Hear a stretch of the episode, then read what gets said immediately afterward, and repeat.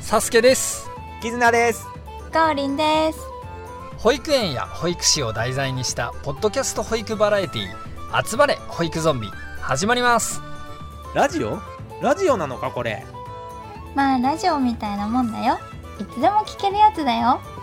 子供たちの笑顔あふれる保育園しかしそこにはさまざまな問題によって心がゾンビになってしまった保育士たちがいて急に解説しだしたよこの 人日々の保育に関する疑問や保育士の葛藤さらに子どもたちの姿まで保育のあれこれを楽しくお伝えする30分集まれ保育ゾンビ聞いてみてね最近30分で収まってないけどなまあそれは言わないお約束努力が足りないなあ